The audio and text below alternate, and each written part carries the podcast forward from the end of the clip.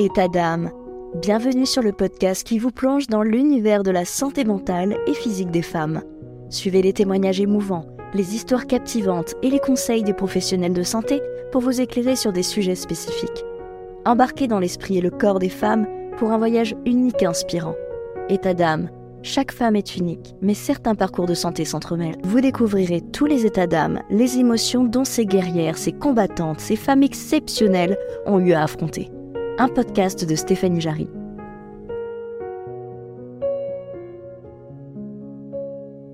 Bonjour à tous, vous êtes sur État d'âme, le podcast pour la santé des femmes.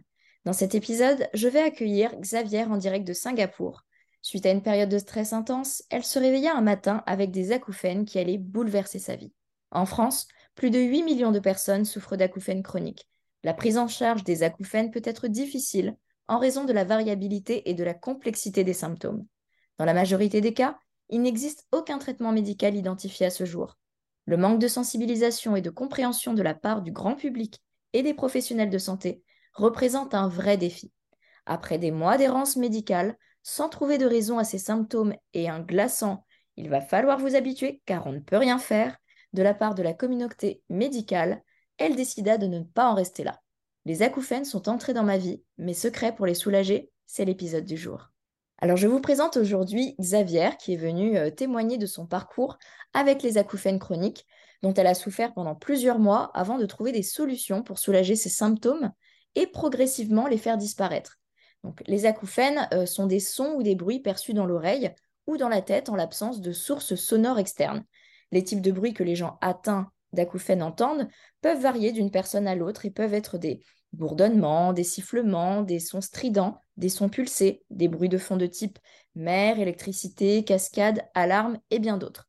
Ces bruits peuvent être intermittents ou constants et leur intensité peut varier d'une personne à l'autre, comme je disais. Les acouphènes peuvent également être accompagnés de douleurs, de vertiges, de troubles de l'audition ou d'autres symptômes, ce qui peut affecter considérablement la qualité de vie des personnes atteintes.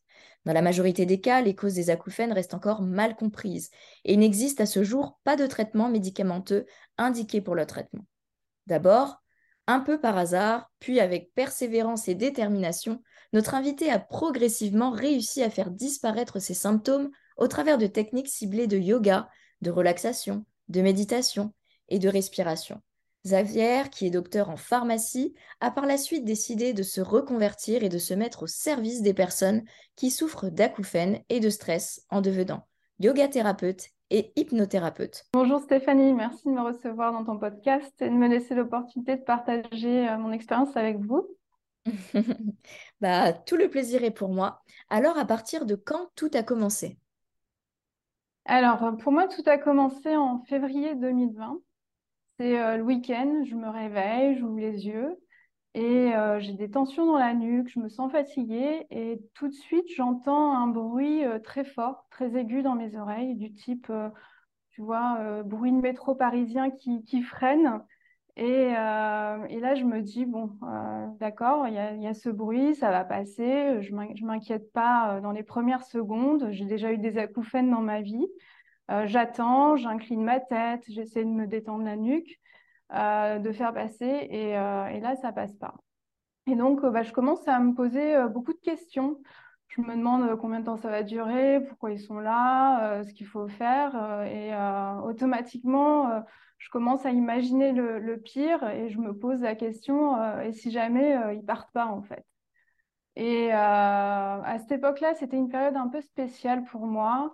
Mon mari était parti en déplacement professionnel la veille euh, et puis euh, j'ai eu un malaise avec euh, des vertiges, ce qui m'était jamais arrivé. J'avais eu l'impression de m'évanouir. à cette époque-là, c'était aussi une période de stress intense à tous les niveaux, que ce soit professionnel. c'était aussi le début de la pandémie en Chine, donc on observait ça au travers des réseaux sociaux. Euh, j'habitais à Sydney à l'époque. Euh, j'ai habité euh, en Australie pendant 9 ans. On était à Sydney à l'époque et c'était le moment des bushfires, donc les feux de forêt. On avait une pollution de l'air intense. On était calfeutrés chez nous. la ville était engloutie sous un gros nuage de, fumée. Donc un air assez toxique et on, on portait en fait déjà les masques avant même que la pandémie commence. Avant que le reste du monde suive avec, avec la pandémie. Donc du coup, c'est bah, sûr que c'est horrible tout ça. C'est normal que tu aies subi un, stress intense.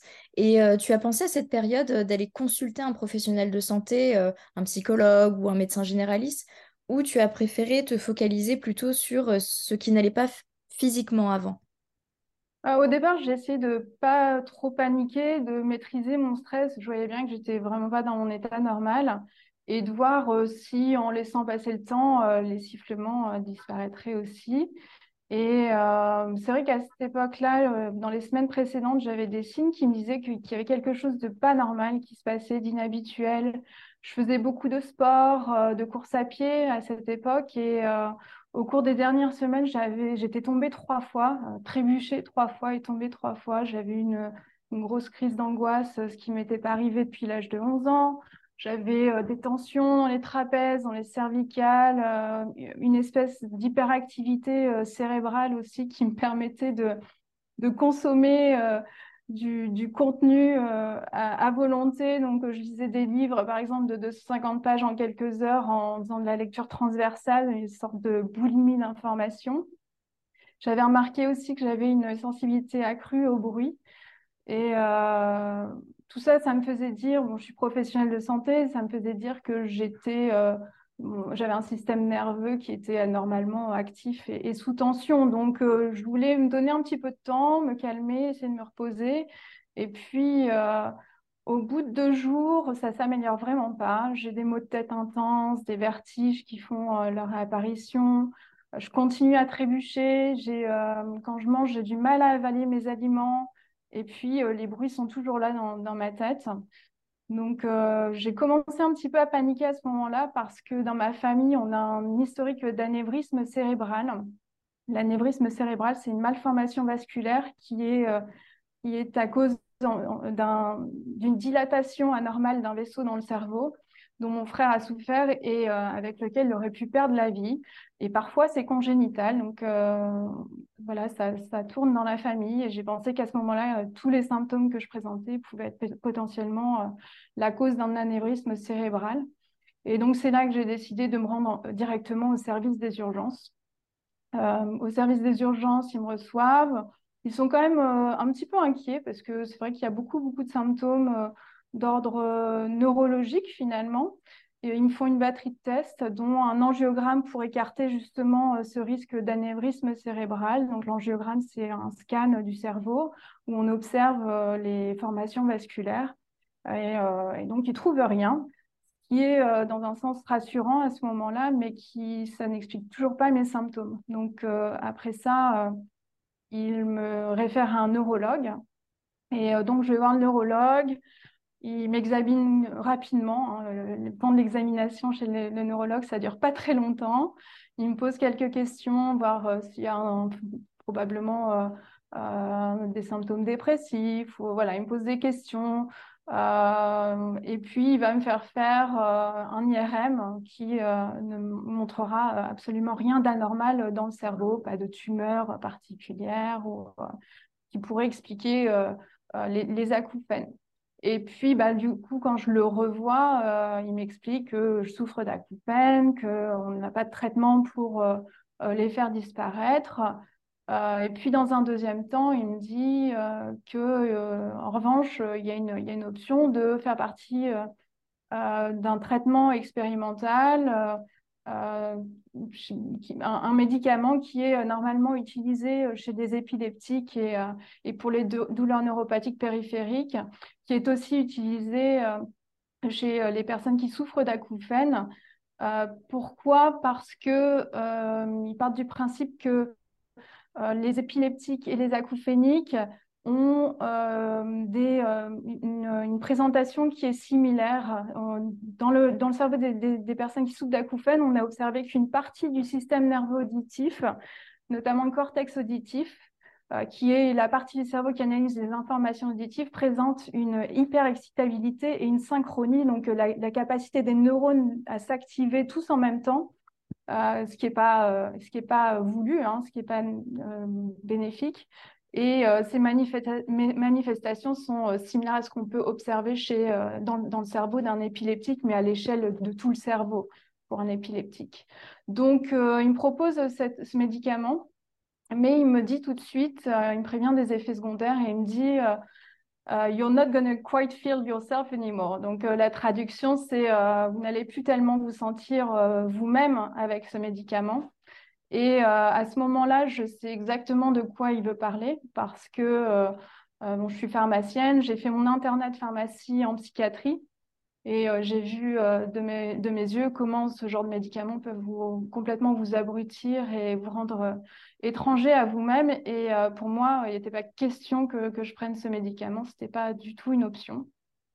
Et donc après être partie de chez le neurologue avec cette prescription dans les mains, mais que j'ai jamais été me faire délivrer, et eh ben je euh, je suis allée euh, consulter d'autres professionnels de santé. On est tous passés par euh, l'ORL, d'autres avis médicaux. Et puis, j'ai eu toujours la même réponse. Il n'y a pas de traitement, il va falloir vous habituer, on ne peut rien faire. Et, et là, c'est vraiment une, déclaration collective d'impuissance de, de, la médecine moderne. Et, et c'est dur de, de, passer par là. On, vous renvoie chez vous, vous vous débrouillez. Il y a, le, parcours de soins s'arrête complètement là pour vous et ensuite vous êtes complètement livré à vous-même. Et du coup, euh, quand tu as entendu bah, euh, cette phrase qu'il n'y avait pas du tout de traitement et qu'il va falloir euh, bah, vous y habituer, tu t'es dit bah non en fait. Et tu as voulu mmh. ne pas en rester là et... Bah, au départ, euh, donc quand, euh, au départ pour moi, ça a été, euh, il y, a eu plusieurs phases. Il y a eu d'abord cette phase de désespoir parce que on, rentre chez soi, on a le bruit dans la tête, on se dit que vivre avec un bruit pareil dans les oreilles, c'est impensable, c'est vraiment une torture. bon, pour certaines personnes à différents degrés, hein, l'intensité varier considérablement d'une personne à l'autre, la nature du bruit. Euh, mais euh, je pense que pour tous les, toutes les personnes qui, qui subissent les acouphènes, c'est quelque chose d'horrible. De, quoi. Et euh, donc, je me disais, je ne vais pas pouvoir y arriver, je vais, je, vais juste craquer. et j'en arrivais à avoir des pensées très, très sombres à un moment donné. Je me sentais aussi très seule parce que personne autour de moi pouvait comprendre, que ce soit les professionnels de santé ou ma famille ou mes amis. Euh, je disais oui, j'ai des acouphènes. Euh, il faisait oui de la tête. Euh, il comprenait ma détresse, mais il ne la, la, vivait pas. Donc, je me sentais très seule. Je me sentais aussi, bien sûr, très impuissante parce que j'ai toujours été une personne très résiliente. J'ai toujours travaillé dur pour avoir ce que j'ai. Et, et, je sais qu'avec la volonté, on peut arriver à beaucoup de choses. Et puis là, pour la première fois dans ma vie, eh ben, même avec la meilleure volonté du monde, ça ne ferait pas partir le bruit. Donc, euh, cette impuissance, elle est assez, euh, difficile à accepter. Et puis, euh, et puis de la colère aussi, parce que je trouvais que c'était trop facile pour les soignants de se dire bon, ben voilà, il, faut vous habituer. Quand on n'a jamais vécu les, acouphènes soi-même, qu'on ne sait pas ce que c'est, je trouve que c'est facile de, dire ça et je me suis sentie un petit peu euh, ben, euh, laissée de côté par euh, le système de soins. Un peu simple hein, pour eux de passer à autre chose. Je, sais qu'il existe deux types d'acouphènes. les acouphènes objectifs, qui eux sont plutôt rares, avec 5% des cas. Ils sont causés par une source physique audible à l'extérieur de l'oreille, donc tels que des espaces musculaires ou des anomalies vasculaires dans la tête ou le cou. Et euh, la personne entend par exemple le, bruit du sang qui circule dans le cou ou la tête. Et euh, une personne extérieure peut l'entendre. Et leur cause doit être recherchée parce qu'un traitement est souvent possible. Et puis euh, l'autre type, c'est les acouphènes subjectifs qui représentent 95% des cas et qui ne peuvent être entendus que par la personne elle-même. Donc ça prend souvent la forme de bourdonnement d'oreille ou de sifflement uniquement perçu par le patient. Et donc toi, de quel type d'acouphène euh, es-tu touchée? Alors, euh, en ayant fait plusieurs euh, types d'examens et en étant passée par différents professionnels de santé, l'ORL, le neurologue, etc., j'ai fait un angiogramme, un IRM, un audiogramme. L'ensemble des examens ont montré qu'il n'y avait rien qui nécessitait une intervention médicale, tout était normal. Et mes acouphènes étaient des acouphènes subjectifs. Mais la nature de mes acouphènes, je l'ai réalisée en faisant des recherches moi-même, puisqu'on ne m'a jamais parlé de la distinction entre acouphènes subjectifs et, et objectifs. Personne ne m'a jamais expliqué plus que ça ce que ça signifiait. Euh, donc euh, voilà, et, donc j'ai trouvé que les, acouphènes subjectifs euh, pouvaient résulter de, causes diverses et variées qui vont affecter notamment le fonctionnement normal du système nerveux central, donc notre cerveau, et notre système nerveux périphérique, comme le système nerveux autonome. et donc c'est deux systèmes qui se déséquilibrent et qui se mettent en état d'alerte et qui provoquent un, certain nombre de symptômes, dont les acouphènes. Hein. Et du coup, c'est à ce moment-là euh, que euh, du coup, tu as fait tes recherches, que tu as essayé de, de savoir comment te soulager par euh, différentes méthodes? Alors au départ, pour moi, j'ai suivi, j'ai cru au narratif qu'en effet, il n'y avait vraiment rien à faire. Et pour moi, il s'agissait de trouver des, solutions de confort naturel. Parce qu'évidemment, il n'était pas question que je prenne un traitement médicamenteux lourd qui m'aurait complètement abruti. Et euh, j'ai donc euh, cherché euh, dans, différentes, dans, différentes, dans différents domaines ce qui pourrait m'aider, dans la phytothérapie, donc la thérapie par les plantes, dans l'aromathérapie, les compléments alimentaires. Et je suis restée comme ça plusieurs semaines à essayer de trouver des choses qui, qui m'apaisaient. Et, et puis un jour, ben, par hasard, un peu par hasard, euh, je, participe un cours de yoga en ligne qui était un yoga principalement basé sur les respirations, le mouvement, la méditation. Et au bout d'une heure de pratique, eh ben, j'étais sur un, petit nuage, je me sentais bien. Et, et pour la première fois, j'ai constaté que mes acouphènes avaient légèrement, très, très, très légèrement diminué. Et euh, pour moi, ça a été euh, ben, le, déclic, ça a été le début d'une euh, aventure incroyable parce que ben, d'un seul coup, j'avais avec moi quelque chose qui me procurait du bien-être pour la première fois. Et, étant docteur en pharmacie, à, ce moment-là, j'ai fait deux choses. J'ai commencé à, à vouloir comprendre scientifiquement d'où venaient les acouphènes, ce qui se manifestait exactement dans notre corps, euh, quels étaient les, déséquilibres, euh, euh, quels étaient les dysfonctionnements? Je voulais vraiment comprendre, aller au fond de, la compréhension du symptôme. Et, ensuite comprendre pourquoi des techniques telles que j'avais pratiquées pendant cette session-là, les respirations, les mouvements, la méditation, pourquoi ça fonctionnait? Et à ce moment-là, je tombe sur euh, une, pléthore de, publications scientifiques sur euh, ces techniques et euh, leurs effets concrets sur notre cerveau, notre système nerveux. Je découvre le système sympathique, parasympathique.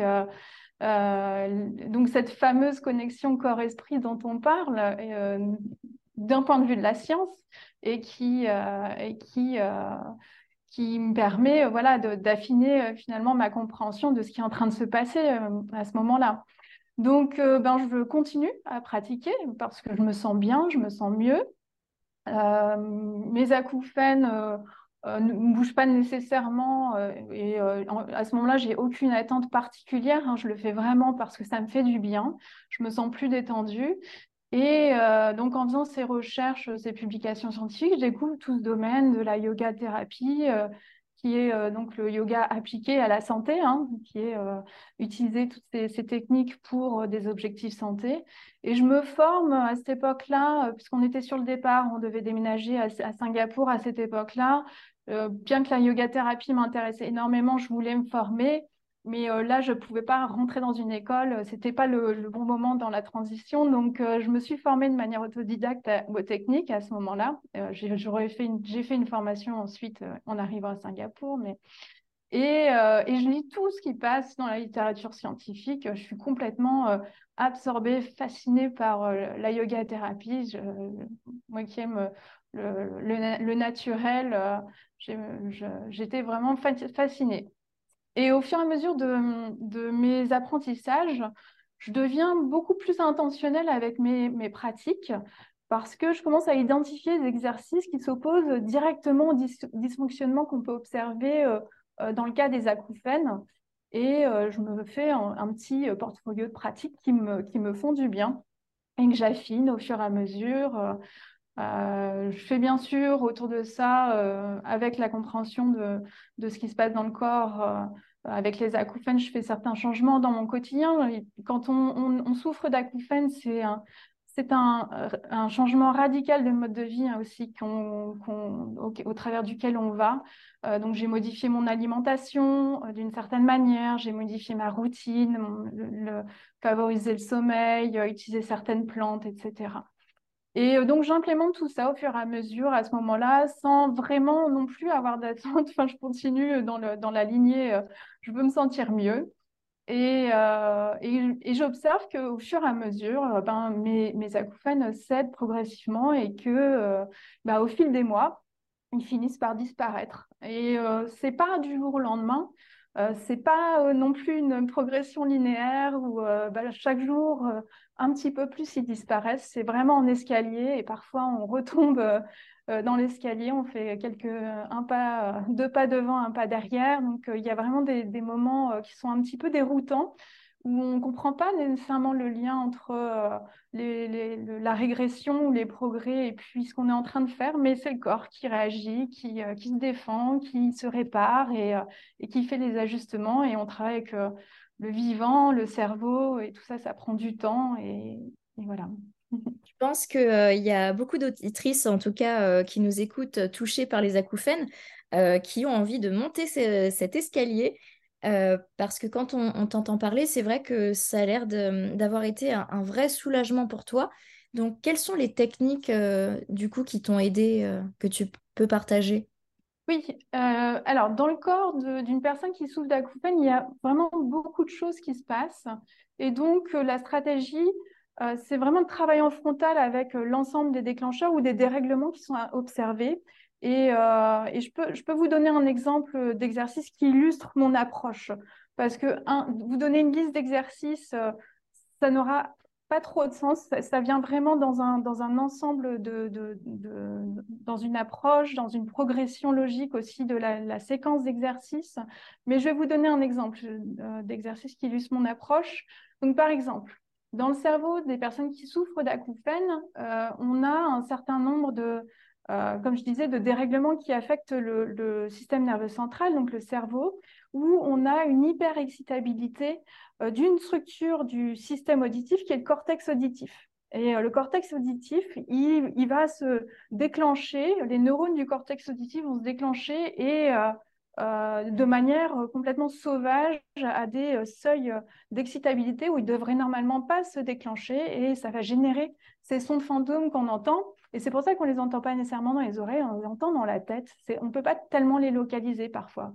Et, euh, et, dans ce cas, donc si on regarde juste le, cet exemple, qui est l'hyperexcitabilité du cortex auditif, eh bien, quand on lit euh, les techniques qui sont à notre disposition, eh bien, on a plein de stratégies pour s'attaquer directement à l'hyperexcitabilité de cette structure du cerveau, qui sont, par exemple, je vous donne quelques exemples et ce n'est pas exhaustif, hein, qui sont par exemple la méditation, qui permet euh, d'aller abaisser les fréquences cérébrales, donc vraiment apaiser euh, l'activité électrique du cerveau, euh, les méditations qui permettent aussi de favoriser la sécrétion de neuromédiateurs qui vont ralentir l'activité neuronale.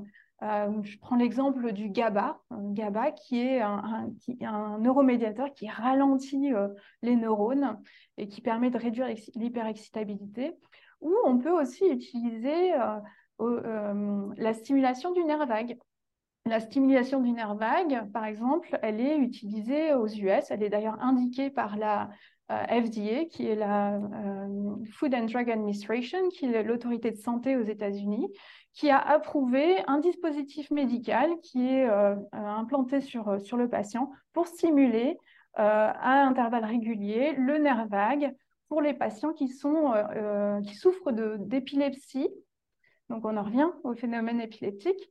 Euh, les épilepsies ou les dépressions qui sont résistants aux médicaments. Et euh, donc, ce qu'on sait, c'est que, euh, par exemple, je vous donne un exemple d'exercice de stimulation du nerf vague. qui se dirige à l'hyperexcitabilité que vous pouvez faire maintenant chez vous.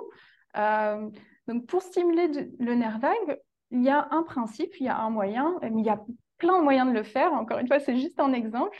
Pour stimuler le nerf vague, eh on sait que à l'inspiration, pour stimuler le nerf vague, on sait que à l'inspiration, euh, eh bien, euh, euh, le, système sympathique est activé. Donc ça, c'est pas le système qui nous intéresse, parce que le système sympathique, c'est ce qui nous met en alerte.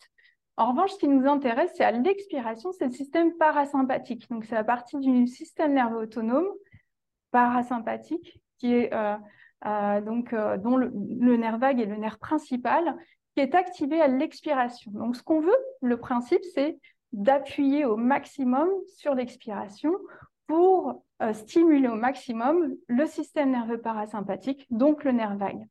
Et donc pour faire ça, tout simplement, je vais prendre une inspiration normale par le nez et je vais expirer en huit fois.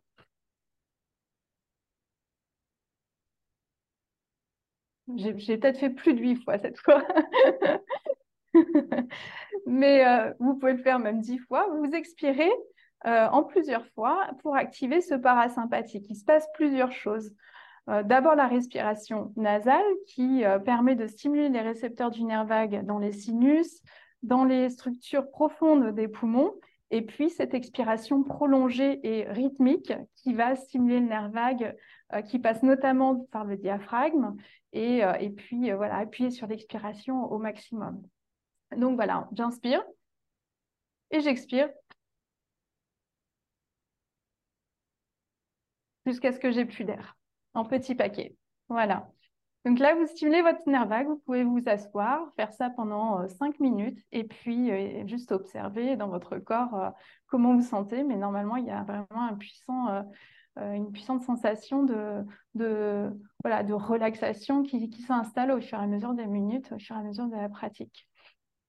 Donc, ben voilà, dans, dans, le corps des personnes qui souffrent d'acouphènes, on observe une multitude de dérèglements euh, tels que l'hyperexcitabilité du cortex auditif. Il y a plein de choses qui euh, sont déréglées euh, avec des causes multiples. Hein, et, et, donc, on, utilise les outils de la yoga thérapie de manière très ciblée parce que je sais que ce avec ce principe, je peux travailler de cette manière-là sur, cette structure en particulier ou ce dérèglement en particulier. Voilà. Ensuite, les pratiques, euh, elles doivent aussi suivre une progression logique. Donc, ce n'est pas juste mettre des exercices les uns derrière les autres.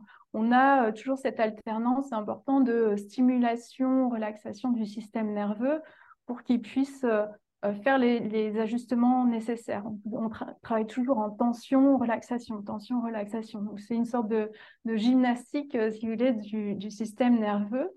On prépare aussi euh, le corps et le mental pour qu'ils puissent se relâcher, pour euh, pouvoir recevoir euh, au maximum les bénéfices des, exercices qu'on propose et notamment les méditations qui viennent toujours à la fin d'une pratique. Hein.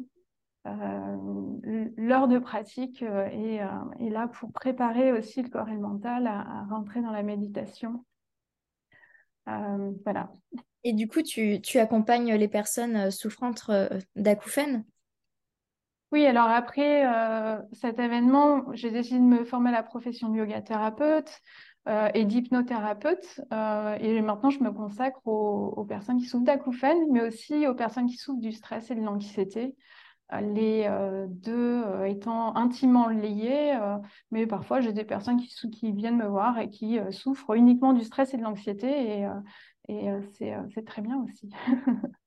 Donc j'ai fait à la suite de, tout ça. J'ai mis du temps hein, à, à, concevoir euh, tout ça, mais euh, euh, après, voilà, après avoir commencé des pratiques de yoga thérapie, après avoir proposé différents programmes qui étaient divers et variés, c'est généralistes, je me suis dit, mince, non, quand même, je viens, c'est de là où je viens, c'est pour ça que je suis devenue yoga thérapeute. Euh, et puis euh, j'ai senti euh, voilà cet appel de proposer un programme spécifiquement pour les personnes qui souffraient d'acouphènes. Je ne l'avais jamais partagé avec qui que ce soit, même les, personnes qui venaient à mes programmes de yoga thérapie.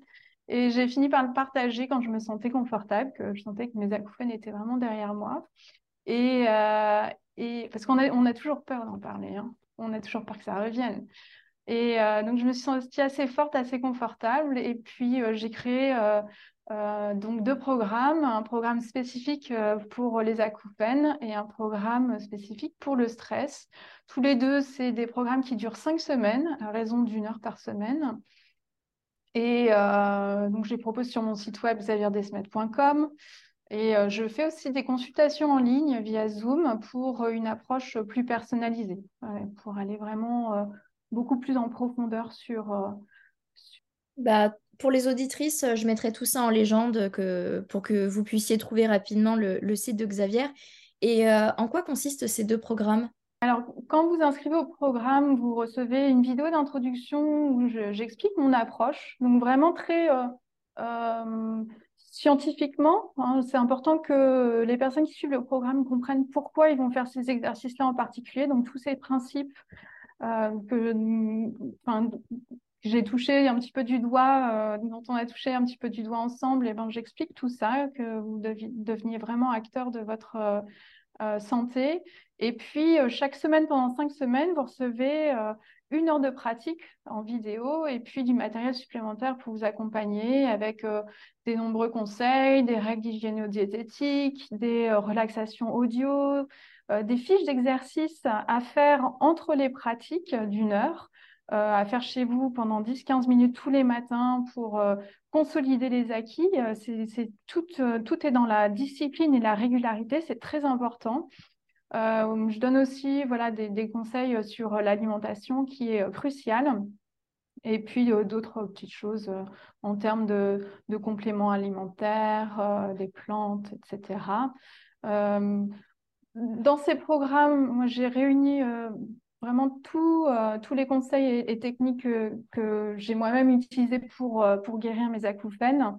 Euh, c'est des programmes enregistrés qui sont, euh, que vous pouvez faire euh, quand vous voulez et qui sont accessibles à tous. Vous pouvez le faire à votre propre rythme parce que les vidéos restent disponibles pendant plusieurs mois. donc, comme je disais, j'ai des consultations aussi en ligne qui permettent un accompagnement qui est beaucoup plus personnalisé, qui, qui, s'adapte aux besoins particuliers. C'est important aussi parfois. Est-ce que tu peux nous en dire un peu plus sur la yoga thérapie? Alors, la yoga thérapie, c'est euh, le yoga appliqué à la santé. C'est une discipline qui utilise des techniques euh, douces de respiration, parfois moins douces, de respiration, de relaxation. On utilise des visualisations, des méditations, euh, du breathwork, des mouvements, des renforcements, des étirements. toutes ces pratiques, en fait, on les choisit en fonction des objectifs à atteindre, qu'ils soient d'ordre physique ou émotionnel parfois. Euh, c'est des pratiques qui sont accessibles à tous euh, et qui ne euh, nécessitent pas de conditions physiques particulières comme peut le nécessiter certains types de yoga qui sont plutôt des yogas athlétiques. Là, on ne parle pas du tout de, ce type de yoga qui est largement diffusé dans les médias aujourd'hui. Voilà, c'est un yoga beaucoup plus traditionnel.